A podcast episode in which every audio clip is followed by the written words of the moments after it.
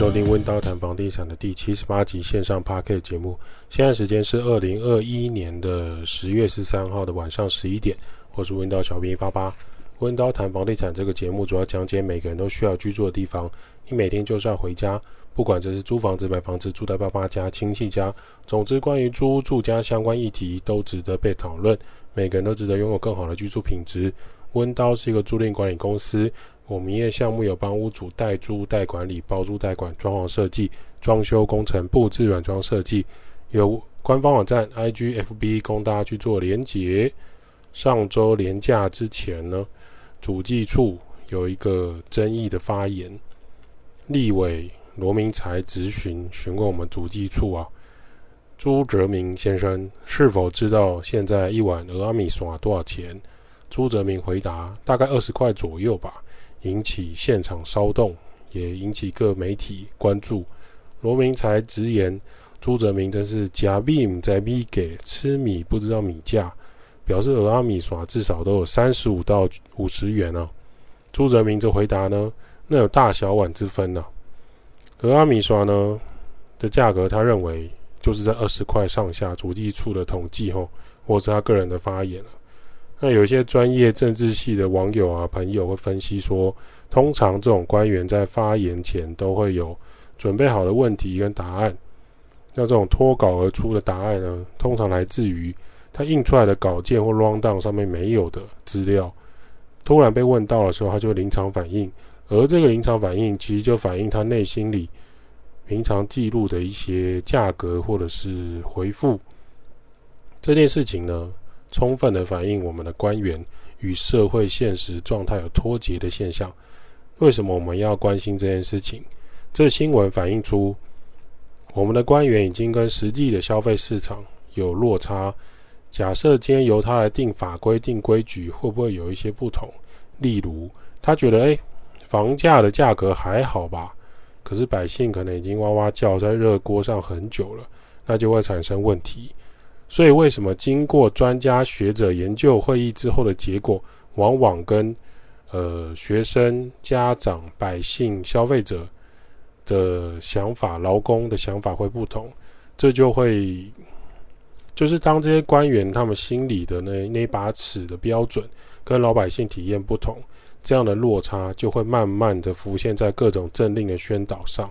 例如说，未来交通执法又会改变。民众的检举可能不能连续检举，有一些红线跟黄线的停车，可能四轮停车可能会视为合理范围。那当然，他的这个备询呢，不只有聊蚵仔米线，其中有一段是根据他们的统计啊，工业和服务业受雇的员工人数为八百零六万五千人，本月总薪资平均为五万五千七百五十七元。如果这是平均值的话，也表示台湾的薪资高低落差真的很大，才会有平均起来五万五千七百五十七元。各位要知道，主计处可以考进去的公务员，通常是会很会念书的，或者是分发到那边，你也要有一定的抗压性，也可以活下去。关于数字跟验算，还有报表能力，一定是要超过一般人的。就算是交报告要特别美化好了，也是透过正常统计出来的结果。那这个薪资落差的统计反映出我们台湾的贫富差距，还有房价拉大急剧的原因。年薪五十万的人跟年薪两百万的人，他们在租房子的选择，还有买房子的选择，就会跟一般人想法不同。这两个族群的落差很大，更不要说年薪在千万以上的人。建商在特别区域就会推出不同价格的产品。这也是为什么会有那种一层切成二十几户的小套房新城屋，或者是一房一厅的电梯大楼新城屋，或者是一层十六户只有四个角落是三房两厅，中间都是一房一厅或小套房。为什么会有这样的产品？就是因为如果它一层这么大的土地面积，它只切成四户，对于小老百姓来说是买不起的。当它切成一层有二十几间小套房新城屋。每一间控制在八百万，乘以二十间套房，一层就会有一亿六千万。相对来说，就会出现小家庭的买气，或是小男女朋友的买气。这就是我们在讲的，你要关心一下政府的数据，还有呃这些官员他们对实际市场的理解跟认知到什么程度，来判断接下来我们在房地产市场或是租屋房东租客市场，你要怎么样去面对这个挑战。如果按照主计处的统计资料，那么台湾现在可能是薪资最好的一年哦，服务业平均有五万五哦，五十五 K 哦。政府又宣布即将调整最低薪资、最低工资、最低时薪，这对于中产阶级的人可能比较哦没感觉。我薪水早就超过五万五了，我薪水早就超过七万了，他们可能就没感觉。可是你要知道，当最低时薪调高的时候，麦当劳到一般的面包店，到所有的服务员，到所有的加油站，所有的最低薪资都要调涨的，而且是全台一起调涨哦。那你的人事成本、劳健保是有大幅提升。因此，你今天不是在领这个最低薪资过活的人，你可能没感觉。那最低薪资换算年薪大概三十万好了。如果你年薪是低于三十万的人，请注意，你跟台湾的消费习惯价格就会冲突。你每天吃饭、加油、买菜、娱乐，你就会开始觉得很痛苦。比如说，一张电影票，慢慢的会朝向三百块发展，只是想要吃一碗阳春面。慢慢的，它会朝六十块发展。如果你只是想要吃蚵仔面线，绝对不是二十块，绝对是我刚吃一碗大概五十五块。更不用说，而且我吃的那个是是大肠面线，不是蚵仔面线。蚵仔面线二十块的，我不知道去哪里找。听说有网友找到了，那我没有太大的兴趣。所以呢，更不用说那个年薪五十万的人，你忽然会觉得自己，你怎么会忽然觉得买得起一栋一千万的房子？摊提三十年之后，你每个月是超有压力的。稍有闪失，你没有其他投资收入的时候，你就会被银行法拍没收那栋房子。对于俄阿米耍一碗二十元左右的发言呢，网友表示，二十元俄阿米耍真的买不到，平均收入也跟大家想象的落差很远。那二十元应该是清面线吧，连大肠都没有。也有网友表示，一碗面线二十元的鬼话，你都敢说出来？像主计处公布这个啊，服务业平均薪资五十五 K，乡民回复，那我的薪资水准没有到五万五，金额没有到，可以请主计处帮我补上吗？感谢主计处。也有人认为说，这个部门是喇叭部吗？随便讲就好了。二零二一年最佳笑话奖就给主计处了。也有网友非常的反酸，抱歉，我拉低大家的薪资水平了。也有很激动的网友说：“我的纳税钱都拿来养这些人，养这些东西。”回到本岛屿，或许我们要思考的是，主计处为什么会有这样的报告？不知民间疾苦的发言，让我想到一个便当吃不饱，你可以吃两个哦。这种面线的话题呢，绝对不是给大家茶余饭后的笑话，而是这个世界、亚洲、欧洲这个世界开始通货膨胀的事实。不只是台湾、日本东京、中国北京、韩国首尔、英国伦敦、法国巴黎、德国等等的这些国家都有这样的现象。网络时代最有趣的就是网友可以随时上传影片跟照片，反映实际的物价。当货币，也就是我们手上的钱 （money） 要买的东西拿去换更多的钱的时候，就是一个讯息了。要么我们跟上这个消费水准。要么我们开始降低生活水平，吃可以吃得简单一点。那么居住呢？你租房子跟买房子的价格也开始拉升的时候，就要开始留意人民的幸福感了。观察这两年到五年的租金跟房价价格趋势波动，你会发现台湾的价格已是一去不回头啊。从左下角往右上角跑，如果你有在看技术线型或统计图的话，那是吃二十碗面线都不能处理的事情啊。这样的通货膨胀的火车头快要挡不住喽。OK，接下来我们来统计分析一个东西。我们可能不能跟大家讲那个里扎克蚵仔面线，但是我们可以讲一下新北市板桥是怎么来的。讲到板桥，我们就要先讲一下新北市台北县的由来。板桥现在是双北市中的新北市政府所在地。从日本统治台湾时期，新北市板桥这个区域设定为方桥驿，日本的交通连接和城镇的规划从这里开始发展。西元一九二零年，依照日本当地的地名，把台湾这个区域改成板桥。从日本的地图就可以窥探一二。一九四五年，有人逃跑到台湾，把日本人赶走。再见了日本系统化，再见了日本的严谨，再见了日本的细心。不少台湾老年人受过日式教育的，都很怀念当时日本统治情况的，呃，政治管理跟系统化，还有这种整体都市跟水源水管的规划。这是目前政府完全跟不上，至今都跟不上的状态。当时版本的台湾州有很大的一个区块，就叫做台北县，而这个习惯后来也被保留。一九四六年，当时的内湖乡分出了南港镇，然后莺歌镇分出了树林镇。这个时间点建立了南港跟树林。一九四七年，台北县治办公室，它其实原本在台北市的华山，后来莫名的大火烧掉之后，才迁移到板桥，选在日本时期留下的海山郡役所当做办公室。同一年七堵划为基隆市。然后芦洲分出了三重镇，这个时间点终于建立了三重。一九五零年重新调整大台北的行政区域，台北县由三十一乡镇组成，而新庄区太大，所以从新庄镇分出了泰山乡，山区的方向向深坑乡分出了景美乡，呃景美镇跟木栅镇，这个时间点就是产生了景美跟木栅。一九五八年，从中和乡分出了永和镇。永和的发展历史也是很神秘了。未来我们有机会再做一集介绍，为什么永和这么地狭人稠、街道混乱，也是因为它是发展比较早的区域。一九六二年，三重镇改为县辖市，由镇升级到县辖市。由于三重在一个很重要的地理位置，升级之后的交通跟资源更丰富。一九六八年，从景美、木栅。内湖、南港、士林、北投划入台北市。以前这些地方要知道都是台北县。这一年是重要的转捩点，对这些区域来说，景美木栅区从台北县变成台北市之后，相对来讲也是奠定了文教区的发展。靠山的开发案开始延伸，很多住宅开始林立。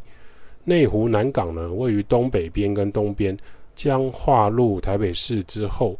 开始纳入都市拓展发展的重要区块，过是过去的三十年内的发展跟价格也十分的惊人啊！从淹水荒地到现在建筑林立的幸福区域，除了塞车，一九七零年台北市都市计划的发展十分快速，整体拉抬了台北县的三重、新庄、板桥、中和、新店的繁荣。原因在哪里？因为台北市的人口开始膨胀。开始往外围推挤，一桥就到台北市，不是现在的建商标语，而是一九七零年他们就开始这么认为。确实，一桥就到台北县，一桥就到台北市。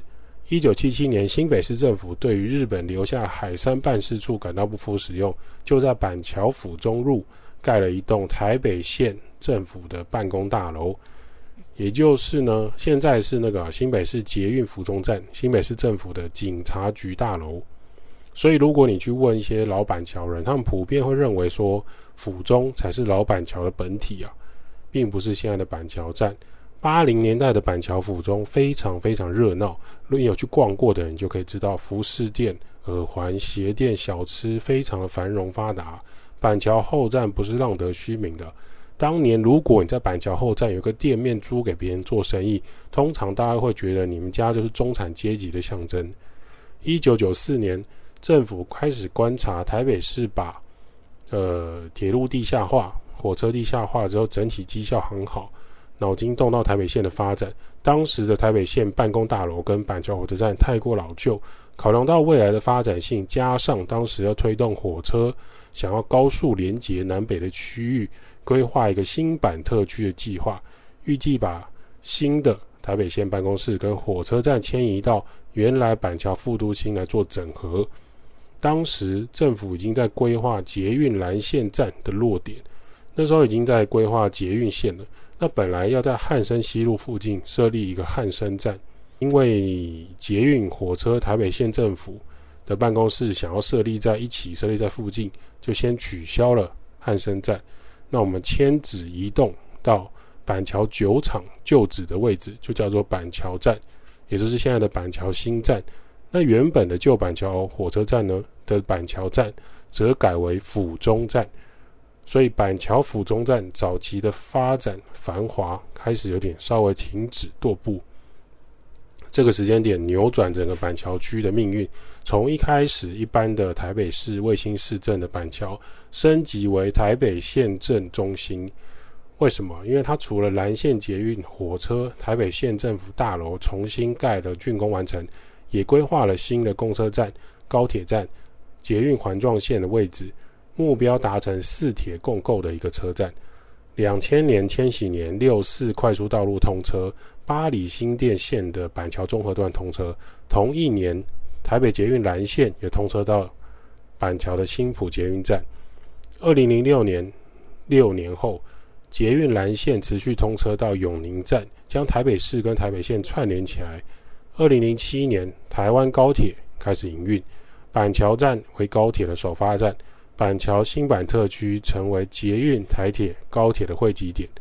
二零一零年，台北县升级变成新北市，所有从化区土地跟建筑物的价格都翻倍，新板特区的百货跟豪宅林立啊。你只要经过中山路二段一路骑下去，你就会发现，忽然从老旧市区变成新市镇的这种强烈冲突感很很显著。二零二零年的板桥环状线第一区块先通车，目标当然是绕双北市一圈了，正式完成完成这个板桥四铁共构的城市。对于这种铁道跟都市发展，你你很有兴趣的啊，看欢迎 Google 黑皮，他是很用心的创作者。不少资料可以从这里来整理。黑皮我爱你。从上面我们可以知道板桥的发展历史。那我们抓几个时间点来，大家跟大家做讨论。首先，第一个看一下房地产的价格。二零零八年板桥新大楼一平是二十五万，现在二零二一年板桥新大楼一平至少五十五万哦，从二十五变成五十五哦。新大楼今年你想要找二十几万的。你跟中介讲，或是代销中心，他们不会理你，会叫你去旁边喝茶，去旁边玩沙，或者想办法把你赶走。你不要在这里妨碍销售中心的生意，不要来烦中介，因为你不懂现在的新大楼行情到到底在哪。二零零八年板桥中古屋的公寓总价三百八十万到五百万，现在板桥公寓至少七百万到一千万。短短的二零零八年到二零二一年十三年。整体而言，对板桥的价格来说就是翻倍。观察重大建设对一个区域是很重要的。那我去年呢认识了一个屋主，他们家呢深耕在板桥 N 年了。他爸爸在一九七八年新埔站、新埔捷运站附近，当时当然没有新埔捷运站，他在这捷运站附近买了二十八点五平的公寓，啊，总价四十四点三万。他爸当时被所有的亲戚骂：“白痴，你买贵了，怎么会花四十几万去买板桥呢？”他讲的四几万不是单价哦，是总价。那么那个年代，一九七八年四几万很多。那现在他们家族呢，在板桥有五栋公寓在收租。单兵请注意，注意，不是五户门牌，是五栋的中古公寓在收租。五栋是什么样的概念？五栋是什么概念？就是过去 N 年生存在板桥的他们，一楼是店面租给便利商店，还有其他的办公室，楼上到顶楼加盖都是同一个家族的，都是他们家稳定收租中。他们的孙子跟小孩都在国外，部分的亲戚早就移民到加拿大，还有纽西兰、新加坡，有搭上台湾移民潮最热门的年代。对他们当他们家当时而言，板桥的翻倍还有热门程度超乎他们想象。当年的爸爸被后面的孙子辈称为先知啊。根据网友表示，小时候呢没有看过附近房子的房价，有一天长大了，忽然看一下板桥中古屋房价，它的邻居的价格，公寓楼下的住户三十几年的老公寓二楼没有采光的房子居然卖掉了，卖多少？三十年的公寓二楼卖了一千三百万总价，对当。当栋的公寓住户来说，吓到吃手收啊，吓到吃脚胶啊。他家是四楼，有三十平，跟二楼的格局一模一样。他爸妈感到非常的讶异，哇，我们家住在这里这么久，不知道一平竟然要四十三万呢、板桥中古老公寓居然要四十三万。几年前，他妈妈边炒高丽菜，边在那边讨论巷子口卖出了一间公寓。听楼下王太太说，那时候他一平才卖二十七万而已。怎么二楼可以卖到四十三万呢？这房子又旧又老，那屋主之前要洗那个水塔，前屋主要洗水塔，斤斤计较，那不就啥也没做，一平土地就赚了十六万？网友真的惊呆了，就比鸡排妹有没有穿衣服还惊讶。想不到连三十多年的板桥老公寓都已经突破四十万了。他问大家这是正常的吗？而且，因为他到了这个年纪，他开始在了解房价之后，他有租汽车位的需求，去租车位。他经过新巨蛋问了一下房仲，这附近有没有平面的或者是呃机械停车位可以停？房仲说好一点的停车位一个月要五千五。他想说算了，我还是回家在路边慢慢找好了。网友有一个结论啊，台湾的土地稀少，而且掌握在少数人跟少数家族的手中，房价只会缓跌，不会崩跌，而重大发展区域也只会越来越厉害。这一段股癌其实也讲过，为什么房价不会跌？因为人人都想买房子，当房子从五十掉到四十五，你买不买？你有点考虑了。到四十，你买不买？从五十到四十，要抢啦！大家有土是有财，能不能不冲吗？冲一波啊！在台湾有土斯有财的观念就是这样：你想要几个月、几年就改变家里的财富，可能是办不到。但是你一个房子或土地放五年、放十年，选对正常的区域置产，收租几年后的效果是很惊人的。这个屋主呢，板桥屋主深深有这样的体验啊！他们家在最辛苦的时候，他爸爸拼命买房。后面呢，就是乘凉啊，前人种树，后人乘凉。政府跟百姓吵架没意义，对他们来说，俄阿米刷是二十块还是五十块不重要。说真的，他们不是很在意。每个月租金现金流可以撑起整个家族比较重要。而板桥房子对他们家族而言，就是会越来越贵。没有特殊情况来说，他们不会考虑要卖。那屋主说，他们常常把其他来按电影的中介赶走。我们家就是没有卖，反正我们家跟板桥共存亡，现况简易的收租，租金就够过日子了。那我把这个板桥的几间房子贷款出来操作股票配息，就很好让我们家人过日子。小孩想要学什么，想要发展什么，想要去尝试什么就去做，不要胡作非为，上新闻就好。念书当然是绝对支持啊！你要念研究所、念博士，你就去啊，就出国吧。温刀。照顾房客就像我的家，代租代管、包租代管、装修工程、布置设计。Podcast 分享租屋投资房地产。今天的温叨谈房地产就先到这。如果你有什么想法，欢迎五星吹捧起来，我们就回答你的留言。温叨小编也会在下一集跟大家讨论房地产相关议题喽。